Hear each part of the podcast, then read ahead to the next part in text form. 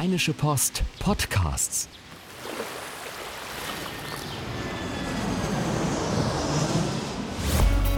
Gut Leben, der Podcast rund um Reisen, Gesundheit und alles, was unser Leben sonst noch besser macht.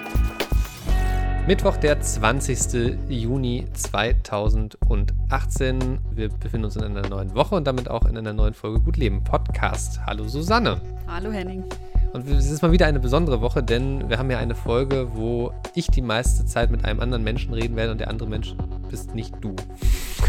sondern äh, Christoph Magnussen, ein Digitalberater, der sich gerade auch rund um das Thema Arbeit der Zukunft kümmert. Mit dem konnte ich äh, für die Sendung mit dem Internet bei Antenne Düsseldorf ein äh, längeres Interview führen. Und ähm, das Dumme ist, beim, beim Radio muss man immer so eine zusammengekürzte Fassung senden. Und dann dachte ich so, hey, das ist doch eigentlich eine schöne Sache, die man auch hier im Gut Leben Podcast ähm, gut rüberbringen könnte. Er podcastet selber auch On the Way to New Work, unterhält sich da immer mit ähm, Firmen, die irgendwie sich um das Thema Arbeiten der Zukunft, Kommunikationsformen der Zukunft kümmern. Und Susanne, du hast dir das Interview ja schon angehört. Gibt es irgendeine Sache, die du besonders spannend fandst? Ähm, irgendwas, wo, also wir spielen das ja gleich ein, aber irgendwas, worauf sich die Hörer schon freuen können? Irgendwas, was du besonders, was dich besonders beeindruckt hat oder was, was du da mitnimmst draus? Ja, also ich fand äh, vor allem das Gesamtbild ganz spannend, das ja eigentlich darauf hinausläuft, dass wir alle ähm, in Zukunft sehr viel flexibler sein werden und trotzdem immer noch schön die Flexileine an den Arbeitsplatz haben. Ähm, das heißt, auf Abruf äh, doch parat stehen müssen. Und ich glaube, das ist so eine Frage, die man einfach für sich selber mit in, den, in das Gespräch nehmen kann, wenn man es äh, sich anhört, ähm, dass man sich fragen kann, wie funktioniere ich eigentlich? Also klar, jemand, der selbstständig ist, der hat sich die Frage ohnehin schon gestellt, aber alle Menschen, die fest angestellt sind und die ähm, es eher gewöhnt sind, dass von ihnen sowieso erwartet wird, am Arbeitsplatz zu sein oder die sehr viel auch konkrete Termine aufgebrummt bekommen von außen, dass die sich vielleicht nochmal fragen, nicht nur wünschen sie sich auch, dass sie mit dem Laptop am Rhein sitzen könnten und äh, sozusagen per WhatsApp ins Büro verbunden sind? Oder ähm, ist es so, dass sie sagen, ah, das, das, äh, ich könnte mir das auch wirklich vorstellen, ich bin organisiert genug? Oder äh, nee, das wäre eigentlich gar nicht so meins. Also das ist, glaube ich, so die, der Selbsterfahrungstrip, den man aus diesem Podcast mitnehmen kann. Einfach mal ein bisschen schauen, so was nimmt man da selber draus mit. In dem Sinne würde ich sagen, wir ähm, starten jetzt einfach mal diese Langfassung des Interviews. Sind, glaube ich, ungefähr 20 Minuten. Wenn ihr aber äh, Anmerkungen rund um dieses Thema habt, dann freuen wir uns natürlich auf jeden Fall drüber, auch wenn jetzt Susanne und ich da jetzt gar nicht so lange drüber reden, weil irgendwie das Interview für sich steht. Da muss man dann gar nicht noch viel weiter drüber diskutieren. Aber wenn ihr da Anregungen zu habt, schreibt uns gerne an gutleben.rheinische-post.de.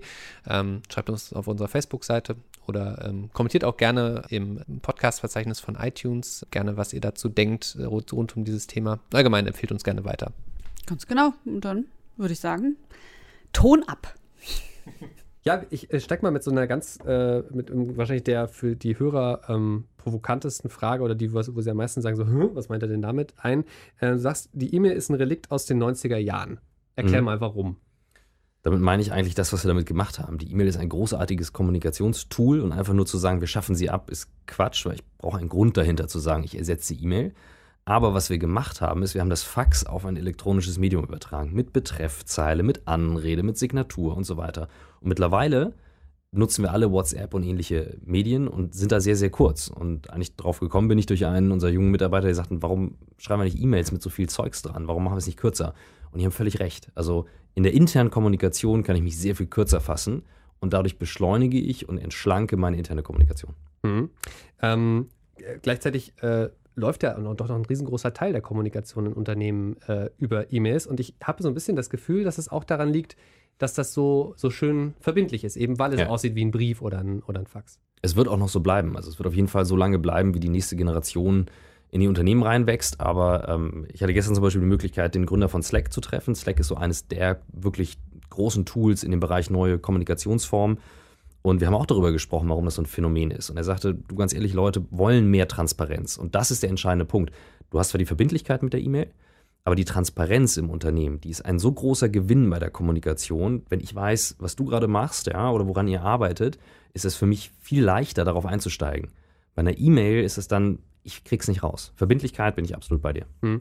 Slack ist ja, also das muss man mal kurz erklären, ist so eine Art Chat, mhm. ähm, den man verwendet, so wie, wie, WhatsApp für Unternehmen. Super erklärt, ähm, ja. Und äh, man kann dann äh, quasi einfach auch an ganz vielen Stellen sehen, was, was andere Leute schreiben. Ne? Genau, also wir haben recht viele Kunden, auch sehr große Firmenkunden, die das einsetzen.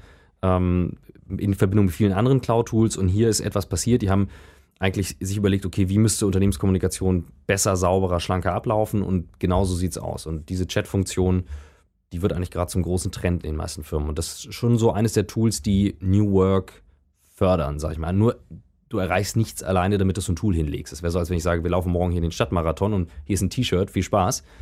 Und wir machen kein Training dazu.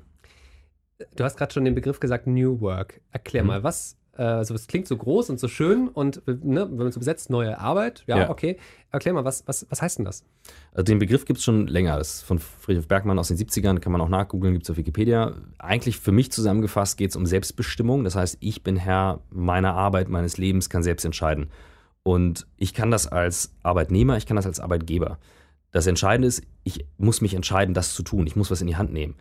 Wenn ich dann dazu noch die Tools habe, das zu tun, beispielsweise, ne, also jeder von uns hat ein Handy mittlerweile in der Tasche, die einen sagen, uh, das ist eine große Bürde, ich bin immer erreichbar. Oder ich kann sagen, es ist für mich die große Befreiung. Ich bin nicht mehr an den Schreibtisch gekettet. Ich kann meine Social Media Posts von unterwegs machen. Und das alles spielt in New Work rein. Und diese Selbstbestimmung Bestimmung ist der Kern.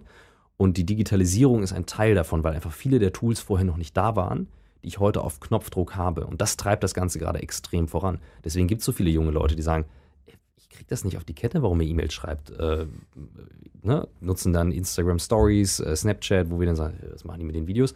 Das passiert alles gerade und ich äh, empfehle jedem, das ganz stark und eng zu beobachten, also was die Jüngeren machen und nicht einfach abzuurteilen und nicht zu unterschätzen, welche Dynamik das in Unternehmen auslösen kann.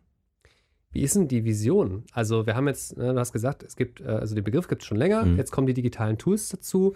Ähm, wo geht das mal hin? Also ähm, äh, ne, Titel, ähm, äh, wie arbeiten wir 2030? Also wie, ja. wie wird es denn in Zukunft mal aussehen? Hängen wir dann alle auf Slack rum und arbeiten von zu Hause und haben noch ein Bällebad im Büro stehen und oder wie? Also ich gehe zum Beispiel sehr gerne ins Büro. Das Büro ist auch ein Tool auf dieser Reihe der Arbeitstools. Aber bei New Work ist dann zum Beispiel so, dass du sagst, muss ich jetzt im Büro sein? Ich war seit zehn Tagen nicht mehr im Büro und ich glaube, ich habe heute auf dem Weg äh, rausgefunden, äh, meine Assistentin auch nicht. die war in Irland. Ähm, und als wir hier gelandet sind in, in, Düsseldorf, sagte, sagte sie, ja, ich komme morgen erst wieder. Ich so, alles klar. So. Das heißt, das Büro ist ein Tool. Morgen bin ich auch in Hamburg im Büro und dann macht es Sinn, dass wir uns auch wieder treffen. Das heißt, ich nutze dieses Tool als Format. Und das ist, glaube ich, der Riesenunterschied, diese Freiheit zu haben und auch das Wissen, wie setze ich was ein. Das passiert nämlich in vielen Unternehmen nicht. Du wirst einfach von ein Software-Tool gesetzt, so nach dem Motto, wir führen jetzt was ein, meinetwegen 365 oder G Suite oder Slack oder was es da alles gibt.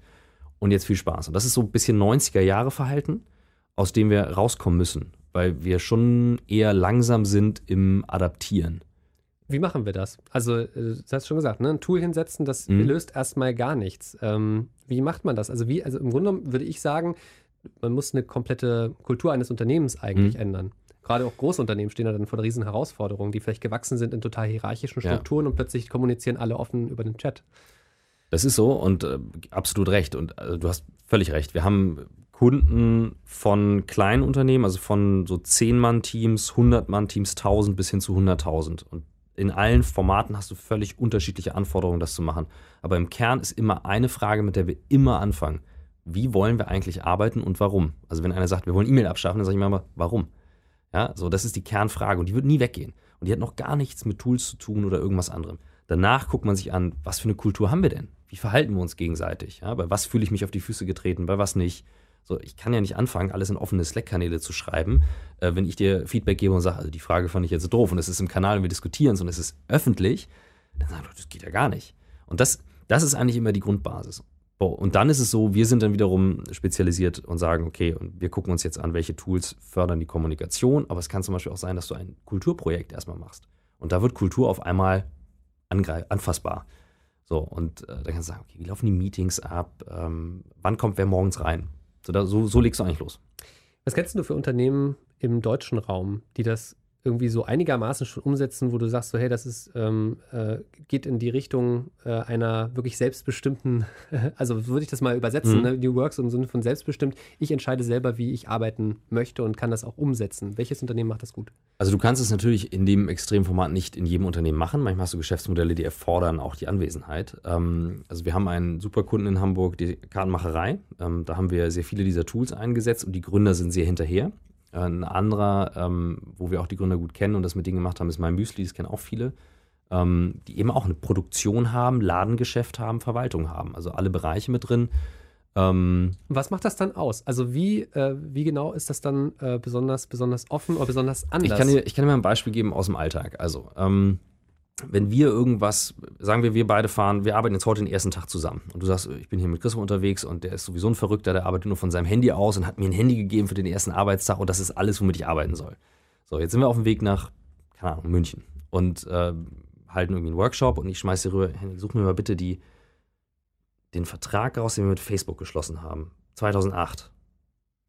So, dann würde jeder Mitarbeiter, der einfach in einem klassischen Unternehmen kommt, ähm, ich bin nicht aus der Rechtsabteilung, ich weiß überhaupt nicht, was du meinst. Jemand, der so New Work im Blut hat, der sagt so, warte mal, gib mir eine Suchfunktion und die hast du in vielen dieser Tools. Der sucht einfach Facebook 2008, was hat ein Vertrag, ein PDF. Und schon hat er innerhalb von Sekunden die Information. Und dieses sich eigenständig Informationen suchen ist eigentlich der allergrößte Teil davon, weil ich dann in der Lage bin, ohne ein, eine Friktion, also ohne diese Limitation zu arbeiten. Stell dir vor, du, bist den ganzen Tag nur am Informationen zusammensammeln und kommst abends erst zu deiner Arbeit oder am Freitagnachmittag. Das ist so frustrierend. Und dann fährst du nach Hause und denkst so, okay, Wochenende und Montag geht es wieder los. Das ist echt alte Welt. Mhm. Ähm, ich glaube, gerade bei diesem ganzen Thema, wie wollen wir in Zukunft arbeiten, denken viele sehr schnell so an diese, ähm, diese amerikanischen Offices, in denen du irgendwie, mhm. weiß nicht, du kriegst alles gratis, kannst überall gratis essen, hast ein Bällebad und eine Sofalandschaft mhm. und einen Friseur und äh, weiß ich nicht noch, was alles auf dem Campus. Und das führt ja alles dazu, ähm, dass du letztlich nur noch länger im Büro bleibst und ja. äh, es quasi das, das Büro zu deiner, zu deiner Wohnung machst. Ähm, wie sehr ähm, hängt das mit dieser Idee des selbstbestimmten Arbeitens zusammen und wie sehr muss man das auch davon, davon trennen? Weil es führt ja eigentlich dazu, dass wir alle noch mehr arbeiten. Also ich hatte jetzt gerade die Chance ähm, für den Podcast, in dem wir einfach viel auch gratis an Ideen raushauen, weil ich selber auch nicht alles weiß. Ich muss auch von Leuten lernen. Hatte ich jetzt die Chance, für drei Tage extrem intensiv in New York Offices anzuschauen. Zum Beispiel auch das von WeWork, also das, das Headquarter von WeWork. WeWork ist ja glaube, 20 Milliarden bewertet, so ein, so ein Coworking-Space, der eigentlich so das Vorbild davon ist. Ähm, und der ist in der Tat, so wie du beschreibst, Küche drin, super angenehm zum Arbeiten, sehr, sehr crowded. Du hast aber auch überhaupt gar keinen Überblick mehr, wer da ist. Also du musst dich in die Teams alleine organisieren. Ich bin der Meinung, dass dann ein großer Teil und eine große Aufgabe an die Unternehmen geht, den Leuten beizubringen, wie arbeite ich denn dort? Wann nehme ich mir frei? Wann wechsle ich mal den Arbeitsplatz, um produktiv zu bleiben? oder worüber wir beide vorhin gesprochen haben, keine Notifications am Handy. Ich habe seit Jahren keine Benachrichtigung auf dem Handy. Warum? Ich habe das eh in der Tasche und gucke den ganzen Tag drauf. Dann lass mich doch selbst entscheiden, wann ich das tue. Aber äh, für mich ist es trivial, aber ich kann total gut nachvollziehen, dass viele Leute sagen, das ist nicht meine Kernaufgabe und brauchen einmal diese Idee, das zu machen. Dasselbe gilt fürs Büro. Und dann pseudomäßig zu sagen, oh, wir haben unbegrenzte Urlaubstage und wir machen es hier nett im Büro und du kannst kommen und gehen, wann du willst und hast du so eine so eine informelle Anwesenheitspflicht, das ist schon hart schädigend, ja. Mhm.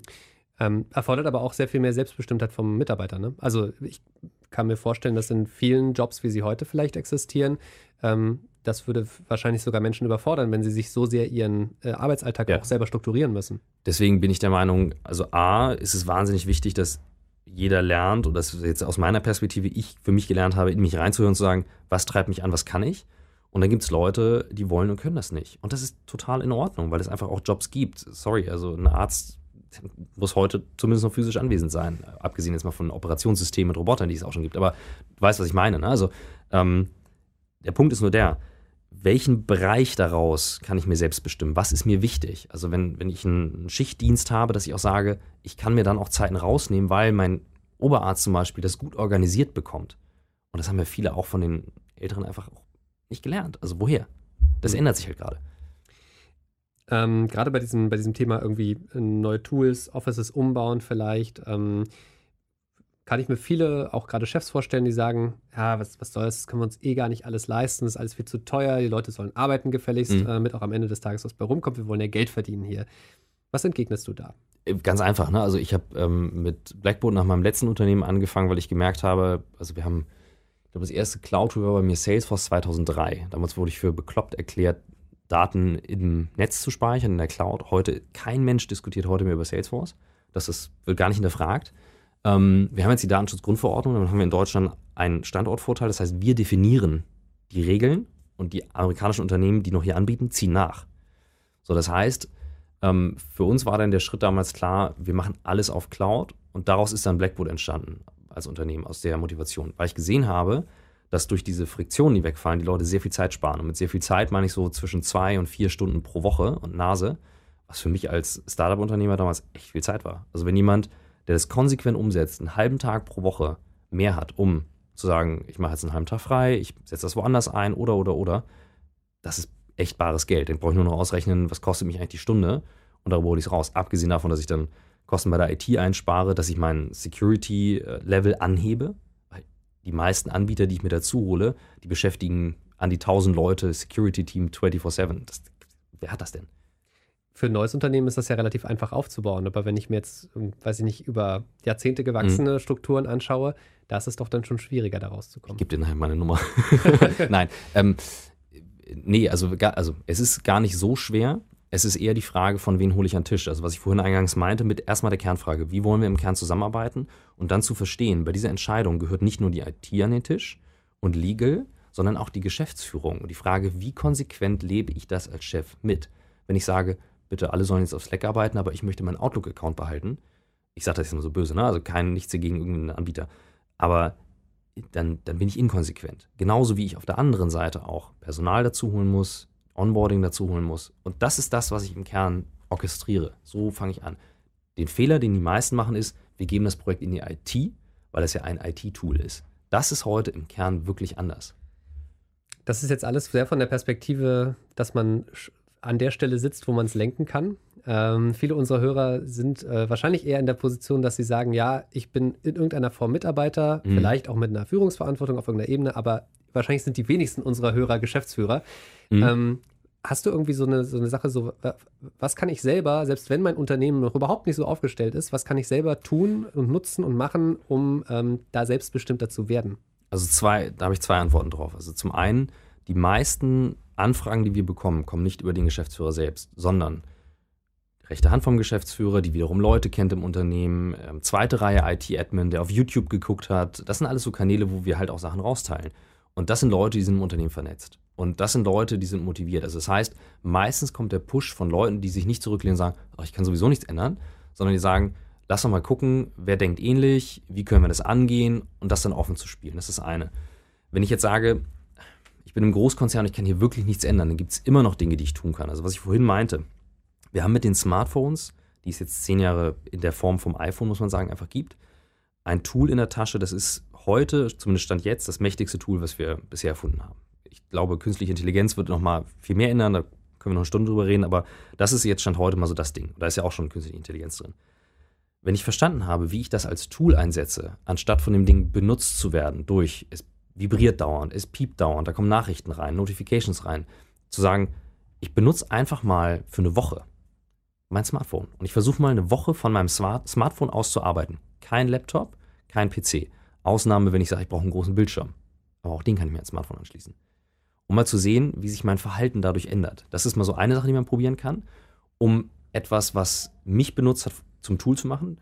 Und das zweite, was ich gerne mit den Leuten mache, hast du E-Mail-Ordner in deinem äh, E-Mail-Postfach? Versuch sie zu vermeiden. Sehr gut, okay. Ähm, ich habe nur einen, einen Ordner, der heißt Archiv, wo, sehr gut. Wo, wo, Sachen auflanden, die ich noch irgendwie später mal brauche. Ja, das ist sehr gut. Weil, also wir haben ja irgendwie früher gelernt in unserer Generation, wir sind ordentlich und gut sortierte Menschen, wenn wir alles in Aktenordner wegpacken. So, ne? Freitags ist Ablagetag.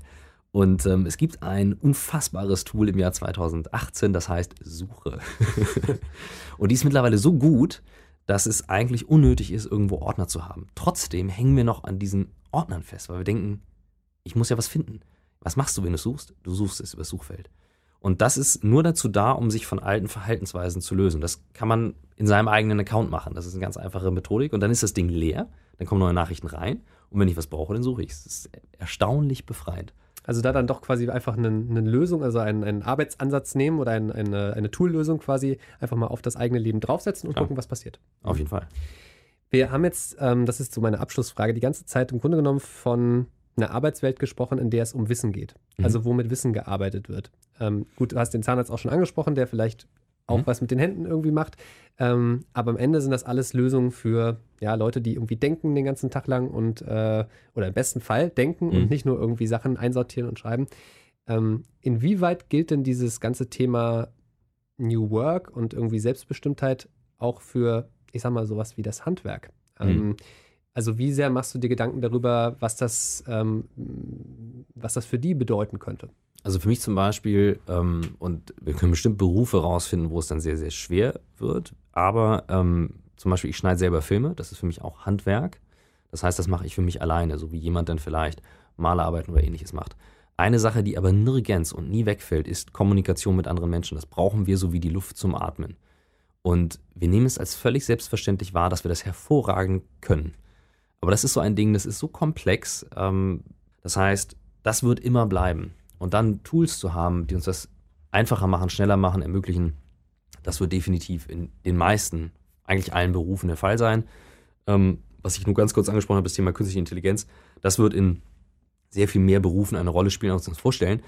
Ich glaube, Angst haben, dass alle Jobs wegfallen, das ist Quatsch, weil wir mögen auch gerne arbeiten. Auch wenn wir manchmal sagen, unsere Arbeit ist scheiße oder der Job ist nicht gut oder das gefällt mir nicht. Aber im, im Kern arbeiten wir als Menschen gerne. Deswegen fällt Arbeit an sich auch nicht weg. Hm. Christoph Magnussen, herzlichen Dank. Danke dir, Henning. Keine Lust, auf die nächste Episode zu warten? Frische Themen gibt es rund um die Uhr auf rp-online.de.